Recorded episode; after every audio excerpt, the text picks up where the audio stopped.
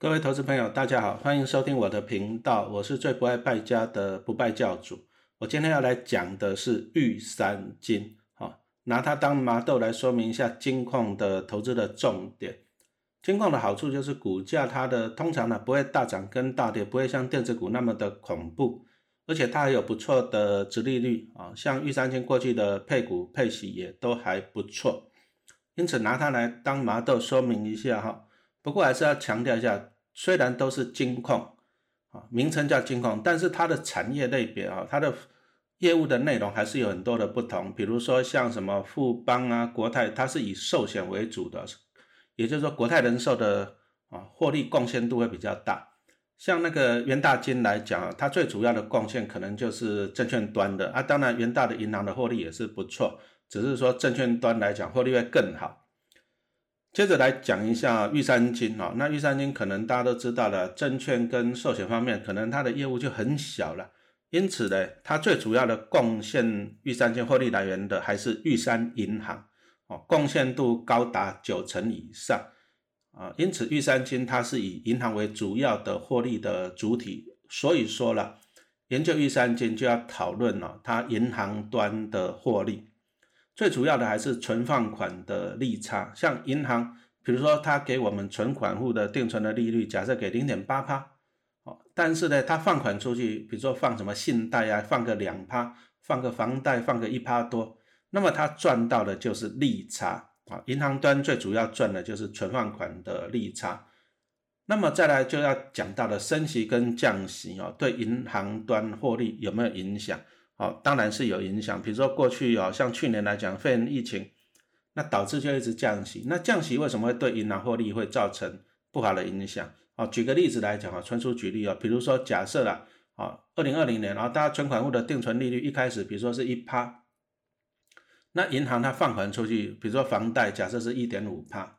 可是问题来了，啊，就因为疫情啊，导致就这样一直降息，一直降息。可是通常定存户啦，定存的客户来讲，他要么就是定存一年、两年、三年，这个是有长期合约的保障，因此就算在降息的时候，假设你是一趴的，你在那一年之内你还是受到保障的。但是呢，放款的利率，比如说新增的客户，啊，本来房贷利率是他可以放款一点五趴，但是要降降到一点四的，降到一点三的，放款的利率会马上会降低，就导致怎样子，利差就减少了。本来是一点五到一趴，哎，利差还有零点五趴，啊，后来放款利率变成一点三了，可是。定存客户啊，他因为合约保障还是一趴，你今天的利差变成零点三趴了，银行的获利就会衰退了。因此啊，银行来讲，特别是玉三金这种就是以银行为主要获利来源哦，一定要考虑到啊银行这个利差。但是啦啊，目前就是因为疫情，那导致银行利利率就趴在地上。不过通常呢也趴的差不多了，再降息，我是觉得空间有限的。所以反而啊，就是最坏的情况大概就是这样子的。那也许啊，将来就等看有没有好事情啊升息。但是美国联总会那边可能要到二零二零年、二二年了，讲错，二零二二年哦，才有可能会升息。这个也是我们关注的重点。如果有升息的话，对银行来讲就是相对的利多啊，它的利差就会增加了。讲到的银行，我们再来讲一个名词，叫做资本的市足率。现在政府就是对一些金矿的态度，就是你要大到不能倒，啊不准你倒。可是不是说政府要救你，而是说你要先自己救自己。因此，资本市足率啊这个名词就很重要。那它代表什么意思呢？啊，举个例子来讲，比如说这家金矿它的哎自有的资本金额是一百亿，然后它放款出去，放款出去就是有风险嘛，风险性的资产哦，或者是它去投资啊，这个都有风险。风险性资产是五十亿来讲，那我们来看一下。自有的资本净额是一百亿啊，而风险性资产是五十亿，除起来就是两倍，也就是两百趴，因此它的资本市足率就是两百趴。当然了，市足率是越高越好了，表示你自由的资本越多，然后你风险性的资产就越少嘛。但是这也有个问题呀，你如果风险性的资产越少，表示你放出去的钱越少，或者是你投资的部位越少，那你就赚到赚不到钱了嘛。啊，所以说资本市足率来讲要适当。适当。那目前政府金管会的规定是，金矿的资本市足率是一百趴，而玉山金目前的市足率是一百三十六点五四趴，哦，这个已经超过政府的规定，因此暂时啊，玉山金来讲就没有增资的压力了。接着我们来看一下啊银行的这个存放款利差对银行会有什么影响？二零二零年大家都知道，因为肺炎，那导致美国就降息印钞票救经济，全世界降息，连带的就导致利差的减少了。从玉山金的获利来看呢，二零二零年它就是衰退了啊，税后净利是一百八十亿啊，跟二零一九年来比哦，两百零一亿来讲哦，它就是衰退了。最主要原因，因为它是以银行端的获利为主，降息对它来讲就造成了立即性的伤害。所以玉山金在二零二零年啊，它的 EPS 是衰退的，只有一点四三块钱。二零一九年是一点六块，啊，就是衰退了。衰退 EPS 衰退会造成什么情况？哦，当然就是股价就会表现不好了。玉山金过去给大家感觉了，就是说它的哦获利成长，我们从它过去的数据，二零一一年到二零。啊，二零一一年到二零一九年来讲，它的获利税后净利都是不断的成长，从二零一一年的三十五亿到二零一九年的两百零一亿。好，那因为 podcast 的只能够讲声音，所以我没办法呈现这些图表。那我现在讲的玉三金这篇文章啊，就是说我现在在做那个 A P P 的订阅，就是我们那个追梦玩家啊不败纯股数 A P P 的年订方案，啊目前是三八八八超优惠。啊，包含了每个礼拜一篇文章，每个月有六篇文章，每个月有一个影音课程，还有两篇有声书，然后还提供 A P P，啊，让你可以看十三个月哦，A P P 可以使使使用十三个月，文章也可以使用看十三个月，然后每一季还有一次直播，而且我现在还加码赠送，就是每天都会提供一篇金控的分析文章，这个都是最新的资讯，就是最近才完成的哈。包含了那些年报什么的，好，那接着我们再来看一下啊，就是玉山金，它虽然二零二零年获利是衰退的，但是它从二零一一年到二零二零年，它获利是成长的，税后净利从二零一一年的三十五亿一直成长到二零一九年的两百零一亿，而且看起来每年都是成长，那好不好？当然是很好了，公司获利每年成长，投资这种公司的股票，你只要抱着就好了。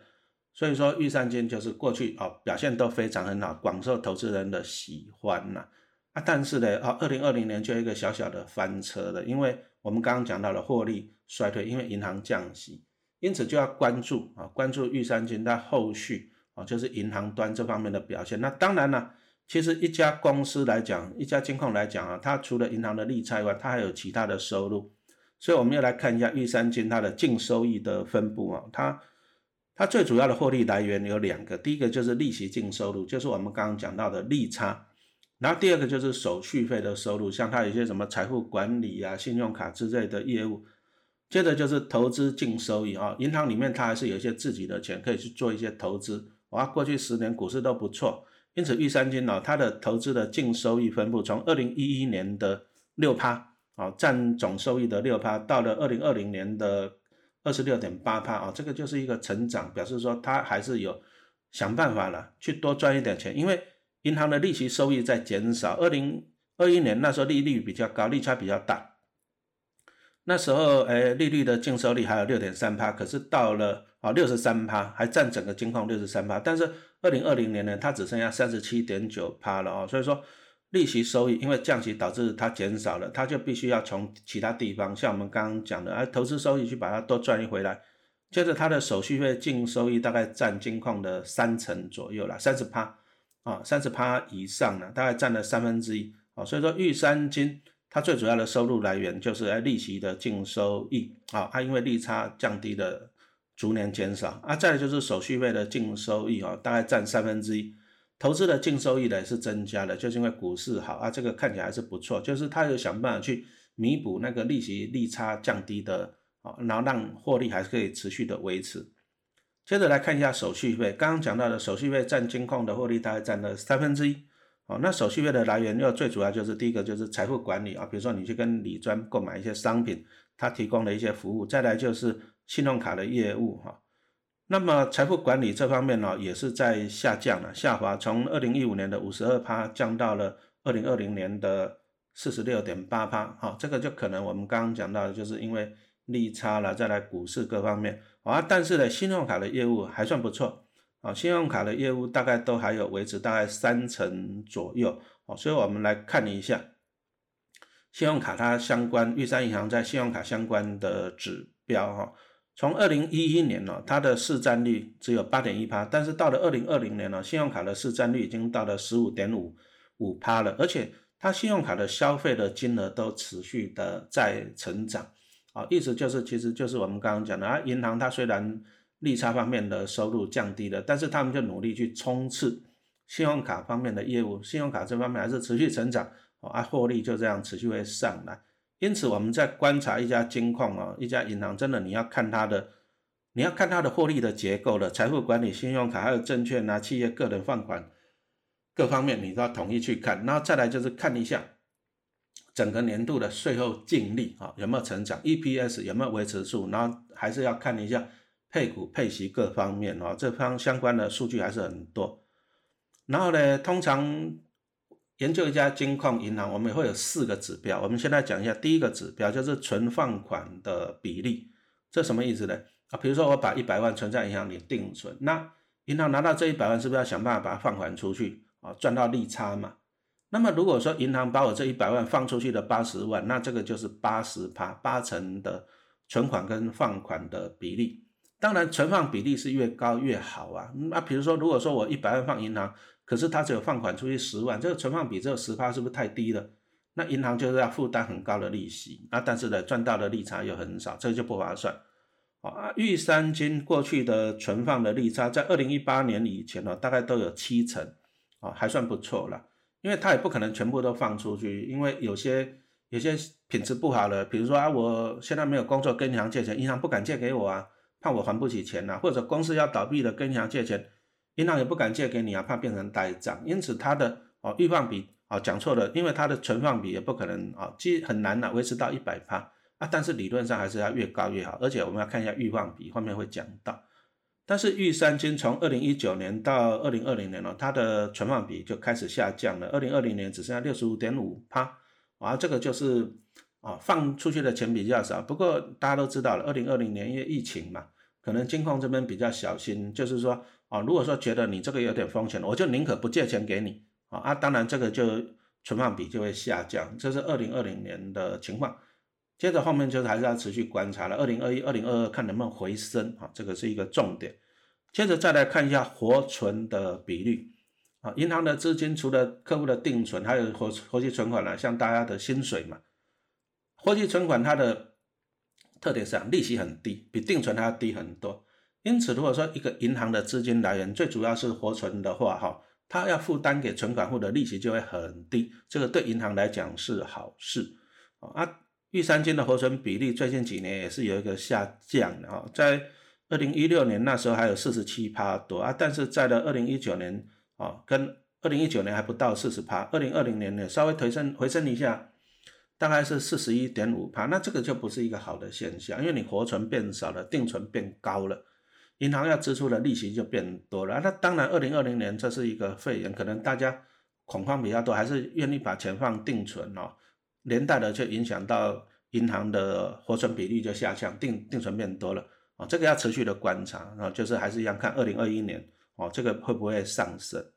接着来看一下存放利差，那这个利差最主要就是要看中央银行公告的那个利率了。哦，但是这个很不幸呢，因为过去几年都是在降息的走势，因此玉山金呢，它的存放款利差也是逐年的下滑。像二零一六年的时候，利差了啊，存款跟放款的利差啊，还有一点七趴，但是到了去年呢，大概只剩下一点二趴的利差减少了，相对的银行赚到的钱就变少了。他就只有想办法，第一个把把把饼做大嘛，就是说他放款的量更大啊，利差少了，但是放款的量更大。去把钱赚回来，再来就是财务管理啊，还有什么信用卡方面的业务啊，持续把它赚回来，这个就可以看到税后净利有没有在稳定的成长。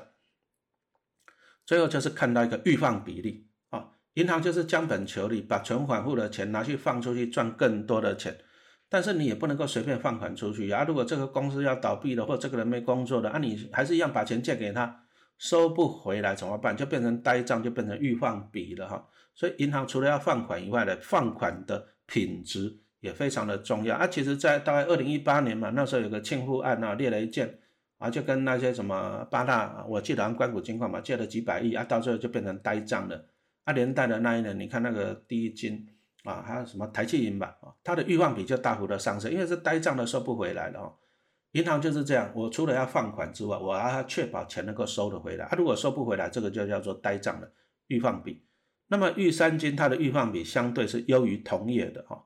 就是它比同业的平均还要低了。像二零一九跟二零二零年呢，同业的平均大概是零点二一、零点二二趴左右，但是玉三金只有零点一九趴，表示它的放款的品质比较优良啊，比较能够小心这样子。接着我们再来看一下，要预三金可不可以投资啊？我们在评估一家公司可不可以投资的话，当然有很多种方法。除了我们刚刚讲的什么预放比啊、哦存放比啊等等等之类的哈，接着我们来看到它一些细部的哦获利的结构。啊，最主要的还是看它的本利比啦，就是过去比如说 EPS 是多少钱，股价是多少钱，那平均那年平均的本利比是多少钱？用现在的本利比跟过去的本利比来做比较，就可以晓得说现在的股价价位在什么程度。当然也可以用什么殖利率啊，过去殖利率大概几趴，现在殖利率大概几趴做一个评估。但是对投资人来讲，一般来讲我们会有一个困难哦。你要算本利比，你就要去搜搜寻啊，它过去的股价、过去的啊最高最低平均价啊，然后再来就是过去的 EPS 啊，殖利率一样还要再去算一下啊，过去它配发多少股利。那以陈老师来讲，我就要列一个表格，比如说二零二零年最高最低跟平均价，那 EPS 还有股利啊，就是算二零二零年的本益比跟殖利率啊，一年不够，我要赚二零一九、二零一八啊，抓三年、抓五年、抓十年啊，用 Excel 哈电脑去算。那这样子来讲啊，一般的投资人你可能哦，就是第一个你可能找资料有点困难，你不晓得怎么去哪里找资料；第二个就是说你可能你不懂 Excel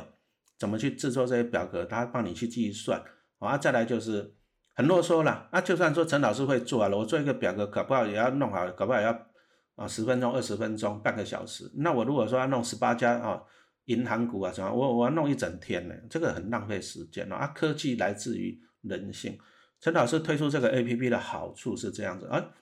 比如说你看到玉山金，你马上点进去，它可以帮你算出过去三年、五年、十年，然后看你自己喜欢选三年、五年还是十年。啊，它的本利比是多少？它的值利率马上帮你算出来，而且帮你算出来现在的本利比、现在的值利率，让你去评估啊，目前到底可不可以买？你就是不用去做苦工了，你就可以怎样把时间放在脑袋，你就做决策就好了。然后研究股票一个最困难的一点就是预估了啊，今年赚多少钱？因为我们找到的资料都过去式，那今年是多少钱？这个最重要。那以陈老师来讲，两个方法嘛，第一个就是哎，就看他公告嘛。但是公告的也不一定准哦，因为你公告了，举个例子来讲，像中信金今年第一季公告是一点零一，那么一季一点零一，那一年呢乘以四吗？四块钱，你相信吗？我讲说我不相信，我不相信。所以说自己用它公告的哈，你还是要持续去追踪，然后看一下，可能还是会有一些问题啊，不正确。因此我会去找一些法人的资料了，上网去找啊。当然可能大家又不晓得去哪里找资料啊，这是第一个问题啊。第二个问题，法人找的资料也不一定啊，不一定完整嘛啊，讲的都不一样。因此我们这个 A P P 不败纯股数 A P P 啊，你要看我这个 A P P，你只要看我那个 Podcast 的简介文章里面我就有附链接，当然粉丝团都有在在讲的啊。目前只要三八八八，我个人是觉得还蛮划算的哦，所以说你可以参考一下。然后我可以利用这个 A P P，它就会提供我法人预估，啊，今年的获利是多少？所以说我现在来做一个总结，怎么样利用 A P P 来帮助你做决策？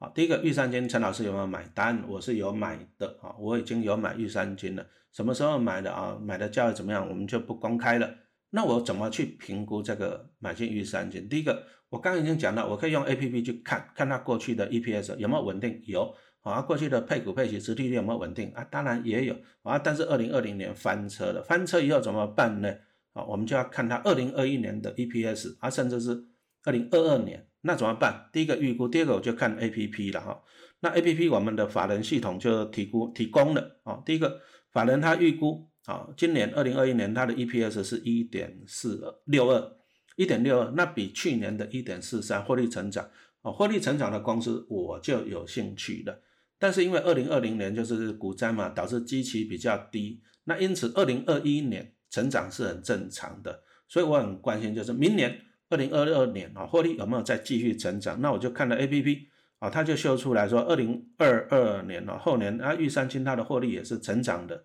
那你看啊，今年跟明年获利都成长，我就有兴趣了啊，我就有兴趣了这家公司。但是呢，我就要评估啊，用本利比法评估跟用直利率法来评估怎么办呢？那 A P P 我就把点入里面本利比法，它就可以帮我算出来了啊。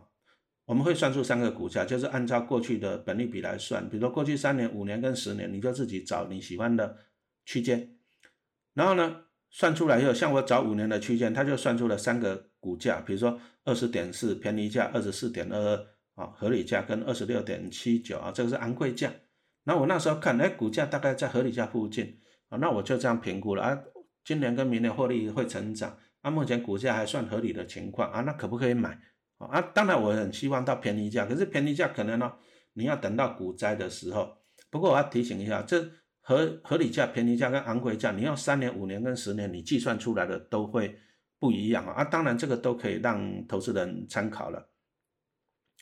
因此我就用了本利比去算法啊，那本利比我们 A P P 秀出来，现在的本利比大概十五倍哦，按明年的本利比大概十三倍多。那从这里又看起来，本利比降低表示它的获利啊，明年的获利会比今年成长，这是一个好的现象。接着来看一下啊，今年目前十五倍的本利比贵还是便宜？哦，A P P 马上就帮我算出来，过去五年呢的最低本利比啊，十二倍多啊，平均本利比大概是十五倍啊，然后最贵的本利比大概十六倍多，因此我就可以用本利比法来评估说啊，目前的股价合不合理？所以从这里就可以看出来 A P P 它的好处了哈，它可以提供法人预估今年跟明年的获利。那当然，我看到今年跟明年获利成长，我就有兴趣，然后我用本用。A P P 它提供了本利比法跟那个什么折利率法，我去看一下目前的股价跟过去的股价比啊，是便宜还是合理还是昂贵哦，我就可以这样做我自己的投资的参考了哈。那玉山金哦，最近其实玉山金它的好处就是，因为它配现金又配股票，真的是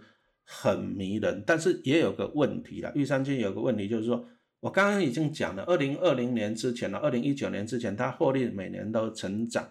每年都成长的好处就是说，它配股票除权息，它的填权息的几率都会很高啊。从你若二零一一年报玉山金到现在，我相信你都有填权息，因为它的获利都在成长。但是二零二零年就小翻车的，因为获利有点衰退的，因此就没有填权息。从这里又讲到一个观念哦，你不要看到说配股配息配得很好，你就去追，像去年玉山金就没有填权息。表示呢，你领到了股利，但是价差你没有赚到了啊，你没有填权息，你事实上没有赚到哦，这个要注意，这个要注意。那当然了，A P P 我们刚才已经讲了啊，就是说 A P P 预估，当然纯属预估了，你还是要持续去追踪。啊，有时候法人也会持续的推出新的报告啊。如果说今年获利啊比去年成长，那么今年配股配息呢，填权息的几率比较高。那甚至如果说按照我们 A P P 法人预估，明年也是会。获利成长，那么今年田园期的几率就更高了。这个也就是为什么陈老师有去买玉三金啊，最主要的原因之一。好，那最后我们来做一个总结了哈。玉三金呢，看起来今年获利应该会成长，不过这个是法人预估啊，你还是要持续关注前四个月、五个月啊，上半年的获利，你要是持续或持续去关注，因为毕竟是预估值。不过预估值有个好处了，你说那我看到我看到它的获利。真的有了，我再来投资股票，拍摄已经晚了。如果说真的你公告起来获利都已经获利都已经成长了，你再去买，那时候股价已经很贵了。因此，A P P 的法人预估的好处就是啊，我可以提早知道法人预估，哎，那那时候业绩还没有出来嘛，还没有发酵，我可以事先在便宜的时候先买好。这个就是 A P P 可以啊帮助投资人的地方啊。所以玉山金呢，我们还是第一个观察业务的获利的成长，然后再来是希望呢。啊，银行升息啊，对他来讲赚进的利差，这个要关注美国有没有在升息啊。接着来看一下它的预放比还是不错了，相对优于